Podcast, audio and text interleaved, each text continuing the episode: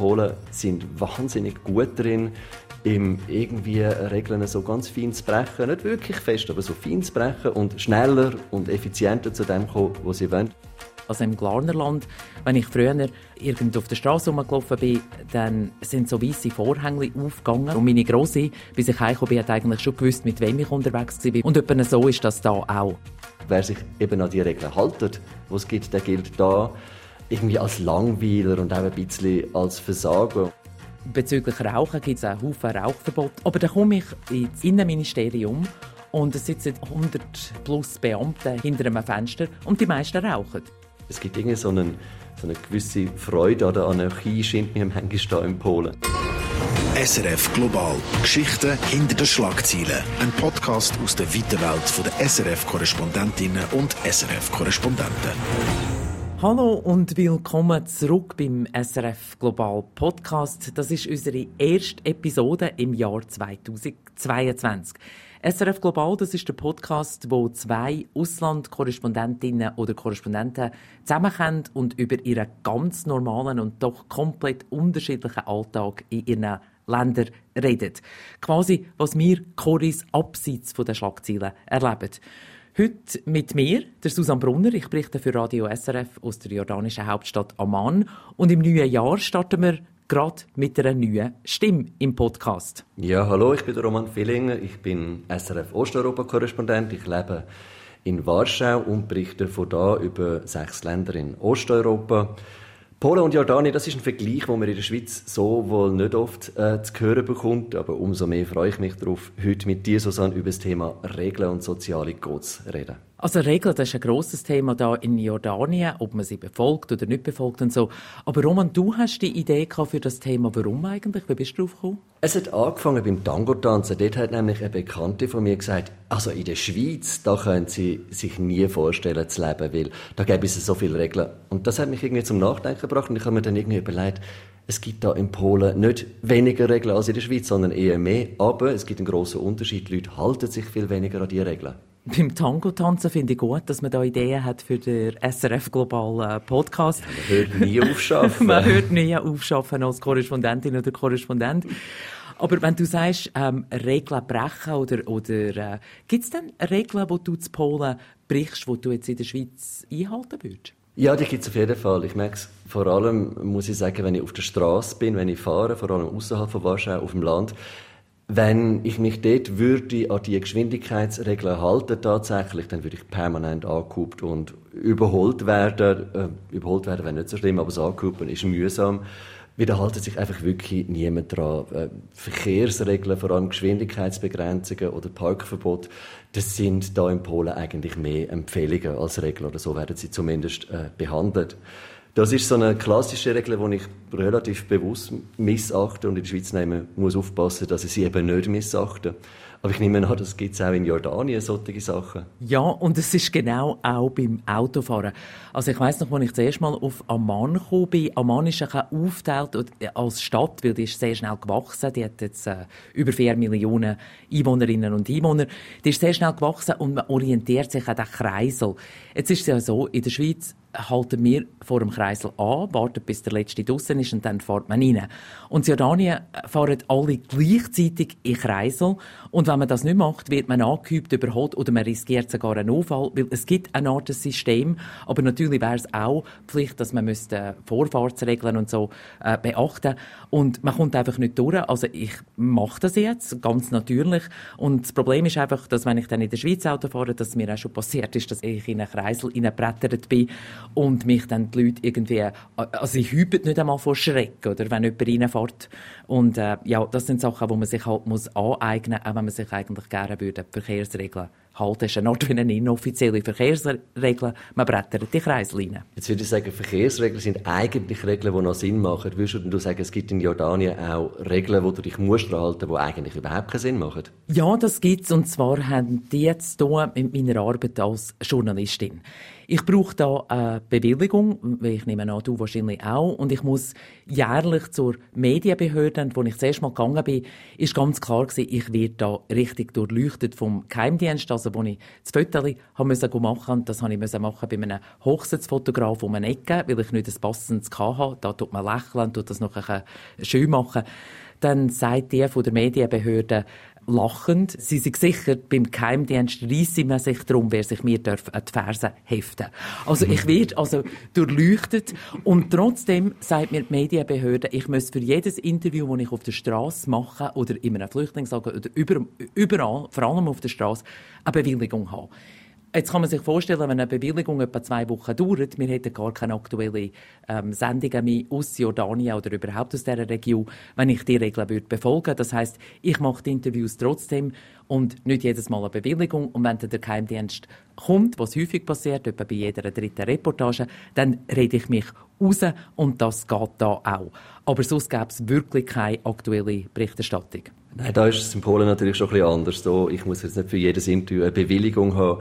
Da ist es mehr so, dass man ähm, sich zum Beispiel anmelden muss. Also ich habe einen neuen, ich habe einen neuen Fahrausweis gebraucht. Und das ist, also das ist monatelang gegangen. Und was ich eben lustig gefunden habe, ist eigentlich äh, die Reaktion von meinen polnischen Freunden. Die haben alle gefunden, was, neuer Fahrausweis? Aber du hast einen schweizerischen Fahrausweis. Und ich, brave Schweizer, gesagt, ja nein, aber ich brauche ja jetzt einen polnischen, so sind die Regeln.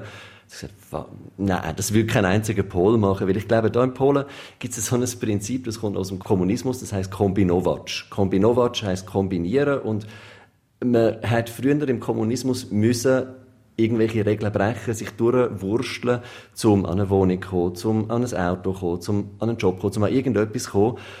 Und das ist heute zwar nicht mehr so, aber, aber das grosse, die große Kunst vom Kombinovac, das ist irgendwie immer noch sehr präsent und Polen sind wahnsinnig gut drin, im irgendwie Regeln so ganz fein zu brechen, nicht wirklich fest, aber so fein zu brechen und schneller und effizienter zu dem kommen, was sie wollen. Und wer sich eben an die Regeln haltet, was gibt, der gilt da irgendwie als Langweiler und auch ein bisschen als Versager. Und das dunkelt mir ist doch ein rechter Unterschied zur Schweiz, wo man doch dann an die Regeln, die es gibt, sich auch tatsächlich irgendwie halten muss und sonst ein Stück weit drankommt. Das erinnert mich tatsächlich ein bisschen an Jordanien, weil da gibt es wahnsinnig viele Regeln, aber es ist halt eine Gesellschaft, es ist eine Stammesgesellschaft auch, wo man halt vor allem dank äh, Vitamin B zu etwas kommt. Noch schlimmer ist es im Libanon, dort funktioniert eigentlich gar nichts ohne Vitamin B, angefangen vom Strom bis zu äh, Spitaleintritt und so. Jordanien ist nicht ganz so schlimm, aber es ist tatsächlich so, dass wenn man zum Beispiel einen Studienplatz will,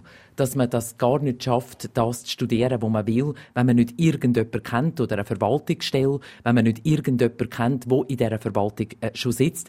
Und das ist etwas, was ich generell da beobachte, weil das sind ja autoritäre Regierungen in dieser Region und die stellen die Regeln auf, aber häufig geben sie den Leuten nichts dafür.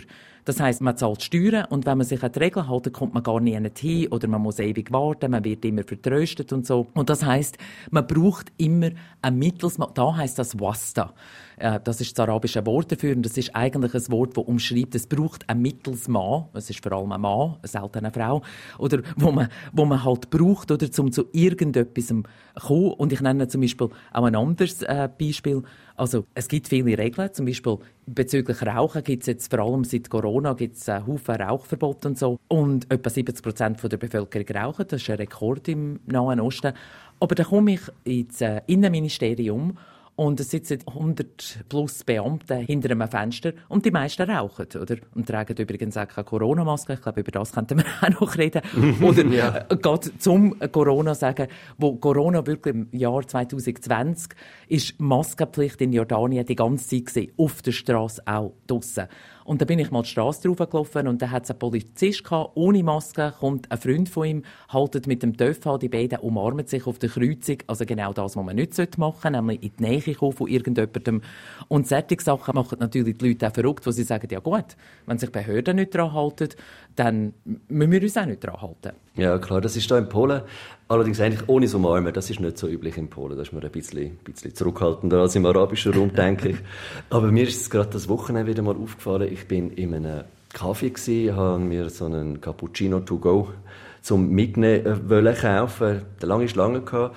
Und ich bin dort gestanden und es hat ein Mensch in dem ganzen Kaffee hat eine Maske angehabt, wie es vorgeschrieben wird. Das ist der brave Schweizer, das bin ich gewesen. Alle anderen haben ihre Maske irgendwo gehabt.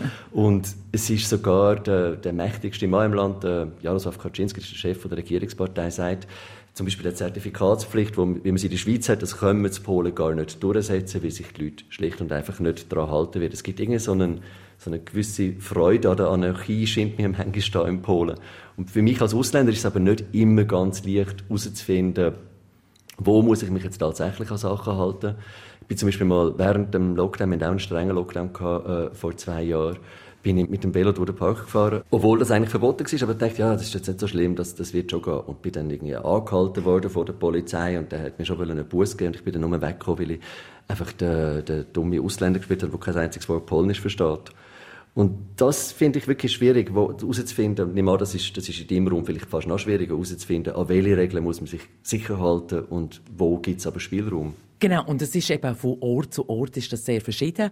Also es hat zum Beispiel hat's damals Amman, wo wirklich ein extremer Lockdown war. Wir haben tagelang nicht zum Haus raus dürfen, abendlang nicht, oder ist die Ausgangssperre dann am Abend um 6 Uhr gewesen, nur zu Fuß raus. Und also wirklich sehr, sehr rigid. Und die Ausgangssperre, äh, also wirklich aufgehoben ist sie erst worden vor ein paar Monaten. Nämlich etwa vor drei Monaten hat es überhaupt keine nächtliche Ausgangssperre mehr gegeben.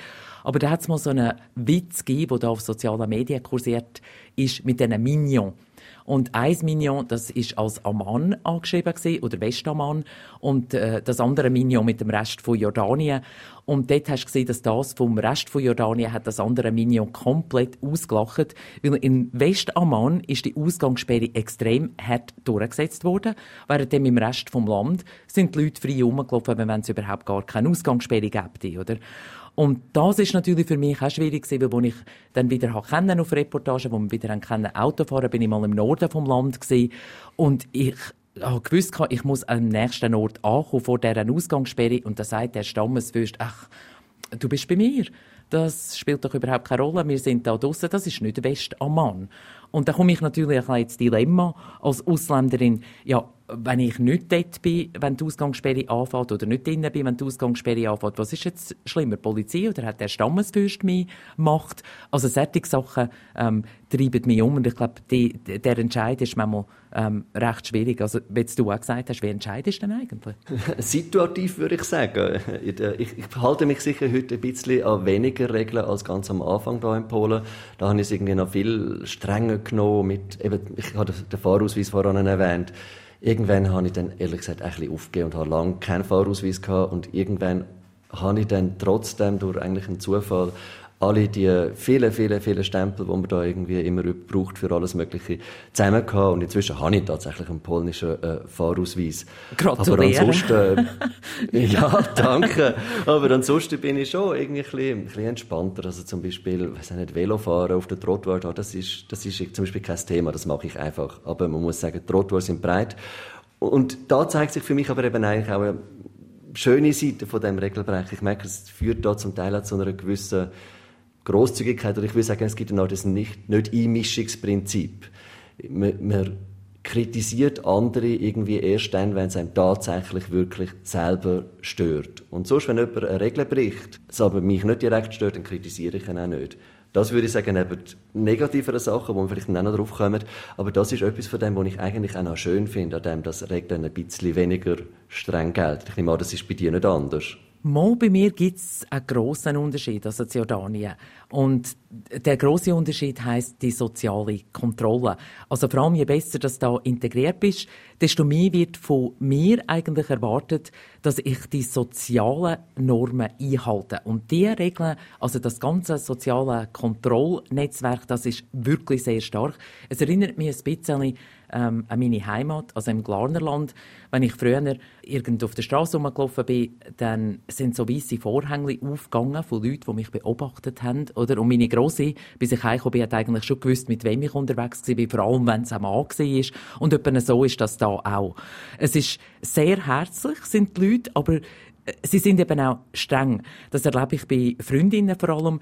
Ich habe jordanische Freundinnen, aber auch äh, ein paar männliche Freunde. Und ich könnte jetzt nie mit einem von meinen männlichen Kollegen, und das ist sogar mit Übersetzern so, mich allein treffen. Also sowieso nicht in meiner Wohnung. Ich weiss einmal, wo ähm, ein freier Fotograf vorbeigekommen ist bei mir, der etwas abholen und ein paar Bilder machen für ein, für ein Porträt sind nachher draussen, ist meine Hausabwart und seine beiden ähm, Mitarbeiter sind davor gestanden, also praktisch mit der Stoppuhr. Wenn der noch fünf Minuten länger geblieben wäre, hätten sie wahrscheinlich meinen Mann geläutet, oder? Also es ist wirklich, es ist, es ist strenger als im Glarnerland. Also Grossi hat vielleicht geschumpfen, aber da ist es dann irgendwie wirklich komplett streng. Und man riskiert auch, wenn man die sozialen Normen bricht, dass man ähm, schlecht über einen redet, dass Schlimmes vermutet wird oder dass Ehemänner ihren Frauen sogar würden verbieten mit einer ähm, sittenlosen Ausländerin überhaupt äh, zu verkehren. Also es gibt eine soziale Kontrolle. Hat das mit der Religion zu tun? Ja, das hat auf jeden Fall mit Religion zu tun. Und es gibt ja Regeln, die für Frauen gelten, aber für die Männer nicht. Also über die Stellung äh, von der Frau, das, äh, über das kann man abendfüllend reden da. Es gibt da also drei Stufen von sozialem Fehlverhalten oder religiösem Fehlverhalten, kann man fast sagen. Das erste heißt auf Arabisch Mabesir, das heißt, es gehört sich nicht. Und das ist jetzt eben zum Beispiel, wenn ich jetzt einfach mich allein würde mit einem Mann treffen, das ist noch so in dem Rahmen. Wenn ich jetzt aber etwas würde anfangen mit dem Mann, dann ist es schon mal Eib. Und das ist fast das Schlimmste, das ist Scham. Und Jordanien ist eine Stammesgesellschaft und wenn Scham über jemanden fällt oder jemand sich schamvoll benimmt, dann wird oft die ganze Familie dafür bestraft. Das kann im Extremfall sogar dazu führen, dass sie komplett sozial geächtet wird. Und dann wirklich der religiöse Begriff, das ist Haram, das ist äh, verboten.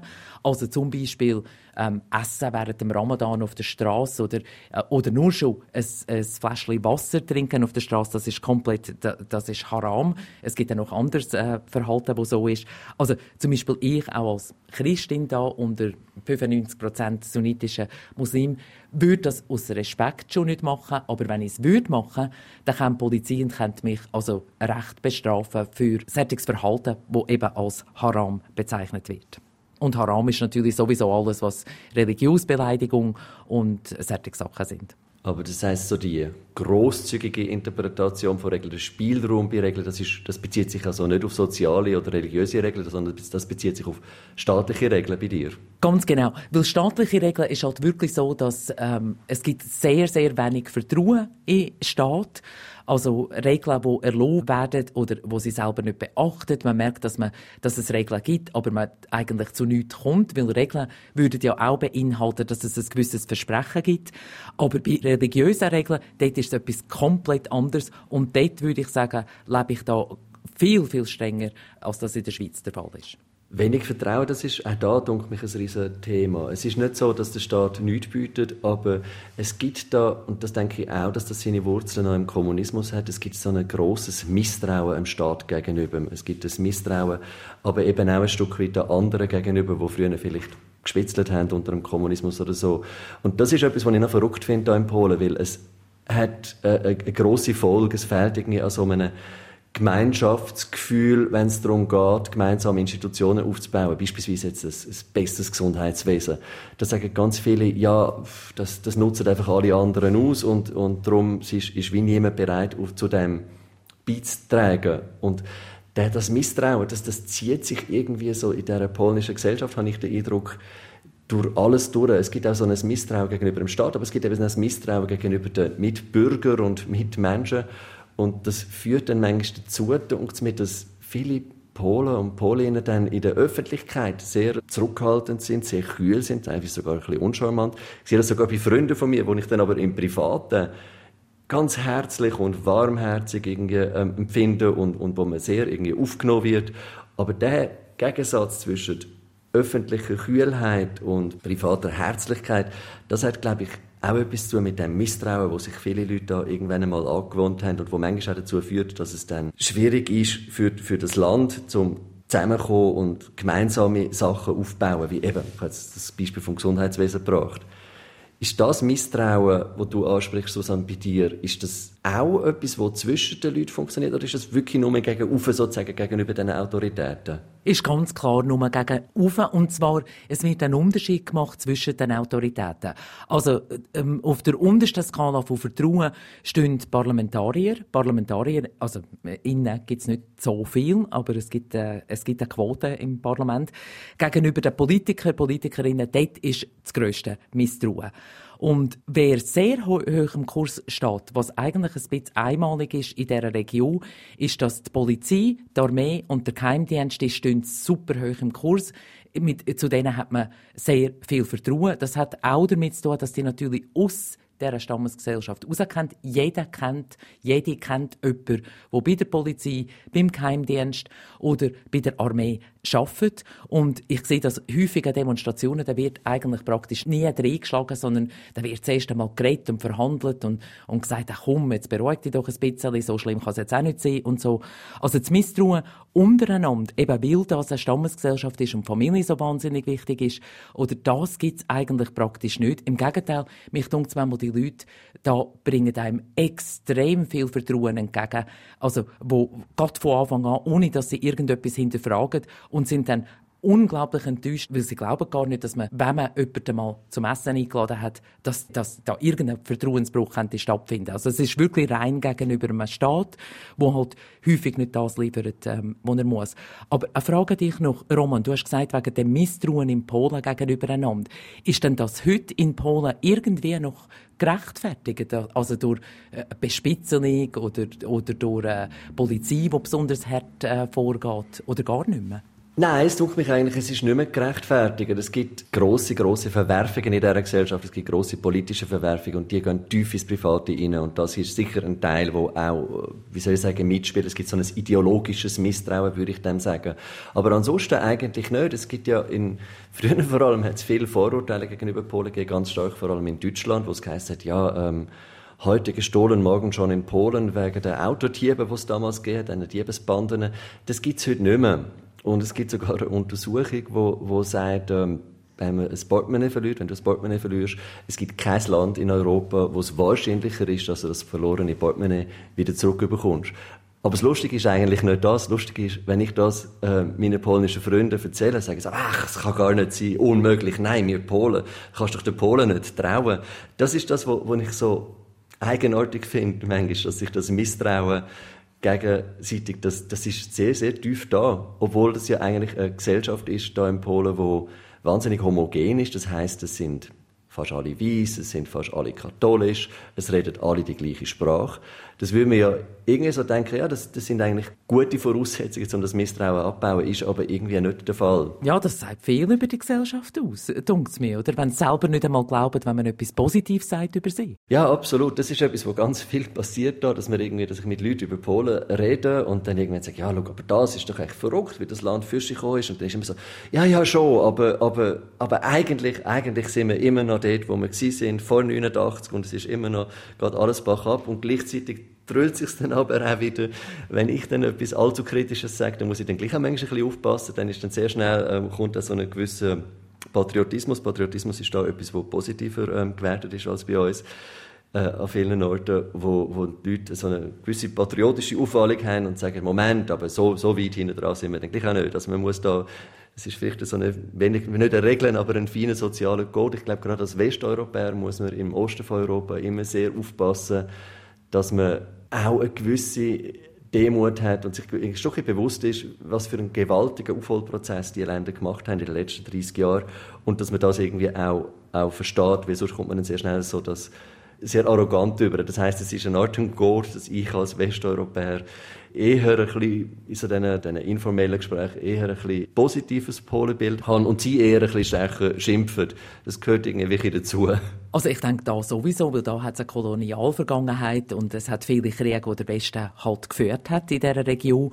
Und da ist Demut auf jeden Fall ähm, angesagt.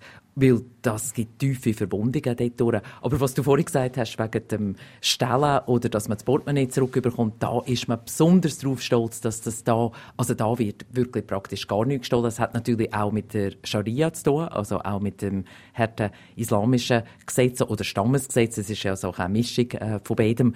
Aber es ist tatsächlich so, wenn man das Handy liegen lässt oder auch Geld, letztens gerade wieder in der Zeitung in der jordanischen Zeitung, dass jemand Tausende von Dinar gefunden hat und die zurückgegeben hat. Und als Finderlohn hat er, glaube nur irgendwie fünf Dinar bekommen. Aber es ist selbstverständlich, dass man das zurückbringt oder ohne Erwartung oder an irgendetwas, weil das gehört einfach ähm, zur zur Religion. Aber sie sagen dann immer da, oder Europa ist so furchtbar gefährlich, dort die Kriminalität ist außer Rand und Band und jedes Mal, wenn ich auf Europa reise, heisst dann irgendwie, Jesus Gott, pass nur auf und heb deine Handtasche, weil das ist ganz gefährlich, oder?